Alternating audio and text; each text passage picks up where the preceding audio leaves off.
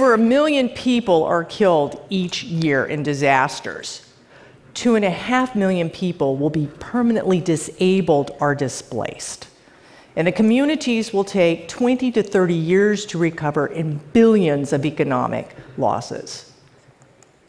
If you can reduce the initial response by one day, you can reduce the overall recovery by a thousand days or three years. See how that works?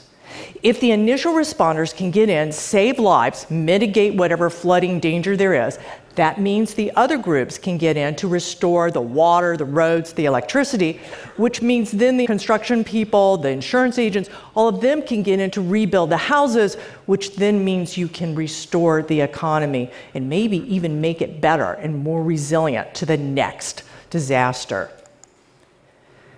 A major insurance company told me that if they can get a homeowner's claim processed one day earlier, it'll make a difference of six months in that person getting their home repaired. And that's why I do disaster robotics, because robots can make a disaster go away faster. Now, you've already seen a couple of these. These are the UAVs. These are two types of, of UAVs a rotorcraft or hummingbird, a fixed wing, a hawk and they're used extensively since 2005, Hurricane Katrina. Let me show you how this hummingbird, this rotorcraft works. Fantastic for structural engineers. Being able to see damage from angles you can't get from binoculars on the ground or for a satellite image or anything flying at a higher angle. But it's not just structural engineers and insurance people who need this. You've got things like this fixed wing, this hawk. Now, this hawk can be used for geospatial surveys. That's where you're pulling together imagery together and getting 3D reconstruction. We use both of these at the Oso mudslides up in Washington state because the big problem was geospatial and hydrological understanding of the disaster, not the search and rescue. The search and rescue teams had it under control. They knew what they were doing. The bigger problem was that river and mudslide might wipe them out and flood the responders. And not only was it challenging to the responders in property damage, it's also putting at risk the future of salmon fishing along that part of Washington state. So they needed to understand what's going on. In seven hours, from going from Arlington, driving from the incident command post to the site, flying the UAVs, processing the data, driving back to Arlington command post, seven hours. We gave them in seven hours data that they could take only two to three days to get any other way and at higher resolution. It's a game changer. And don't just think about the UAVs. I mean, they are sexy, but remember, 80% of the world's population lives by water, and that means our critical infrastructure is underwater, the parts that we can't get to, like the bridges and things like that. And that's why we have unmanned marine vehicles one type of which you've already met, which is Sarbot, a, a square dolphin, goes underwater and uses sonar. Well, why are marine vehicles so important? And why are they very, very important? They get overlooked. Think about the Japanese tsunami 400 miles of coastline totally devastated, twice the amount of coastline devastated by Hurricane Katrina in the United States. You're talking about your bridges, your pipelines, your ports, wiped out. And if you don't have a port, you don't have a way to get in enough relief supplies to support a population. That was a huge problem at the Haiti earthquake. So we need marine vehicles. Now let's look at a viewpoint from the Sarbot of what they were seeing. We were working on a fishing port. We were able to reopen that fishing port using her sonar in four hours. That fishing port was told it was going to be six months before they could get a manual team of divers in and it was going to take the divers two weeks. They were going to miss the fall fishing season, which was the major economy for that part, which is kind of like their Cape Cod. UMVs, very important. But you know, all the robots I've shown you have been small.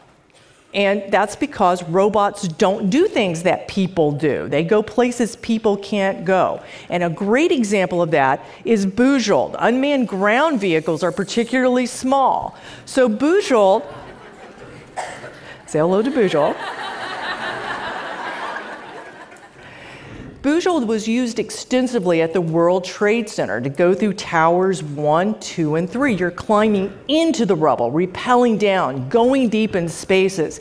And just to see the World Trade Center from Bujold's viewpoint, look at this. You're talking about a disaster where you can't fit a person or a dog, and it's on fire the only hope of getting to a survivor way in the basement, you have to go through things that are on fire. It was so hot. One of the robots, the tracks began to melt and come off. Robots don't replace people or dogs, or hummingbirds, or hawks, or dolphins. They do things new, they assist the responders, the experts, in new and innovative ways. The biggest problem is not making the robots smaller, though. It's not making them more heat resistant. It's not making more sensors. The biggest problem is the data, the informatics, because these people need to get the right data at the right time. So, wouldn't it be great if we could have experts immediately access the robots without having to waste any time of driving to the site and that? So, who's ever there use their robots over the internet? Well, let's think about that. Let's think about a chemical train derailment in a rural county. What are the odds that the experts, your chemical engineer, your railroad transportation engineers, have been trained on on whatever UAV that particular county happens to have? Probably like none. So we're using these kinds of interfaces to allow people to use the robots without knowing what robot they're using, or even if they're using a robot or not. What the robots give you, what they give the experts, is data. The problem becomes who gets what data when. One thing to do is to ship all the information to everybody and let them sort it out. Well, the problem with that is it overwhelms the networks, and worse yet, it overwhelms the cognitive abilities of each of the people trying to get that one nugget of information they need to make the decision that's going to make the difference. So we need to think about those kinds of challenges. So it's the data. At the World Trade Center, going back to the World Trade Center, we tried to solve that problem by just recording the data from Bujold only when she was deep in the rubble, because that's what the USAR team said they wanted. What we didn't know at the time was that the civil engineers would have loved, needed the data if we had recorded the box beams, the serial numbers, the locations as we went into the rubble. We lost valuable data. So the challenge is getting all the data and getting it to the right people. Now, here's another reason. We've learned that some buildings, things like schools, hospitals, city halls, get inspected four times by different agencies throughout the response phases. Now we're looking if we can get the data from the robots to share. Not only can we do things like compress that sequence of phases to shorten the response time, but now we can begin to do the response in parallel. Everybody can see the data. We can shorten it that way. So, really, disaster robotics is a misnomer. It's not about the robots, it's about the data.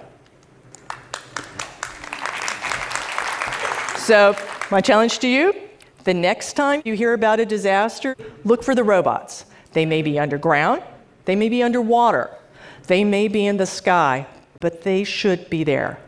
Look for the robots because robots are coming to the rescue.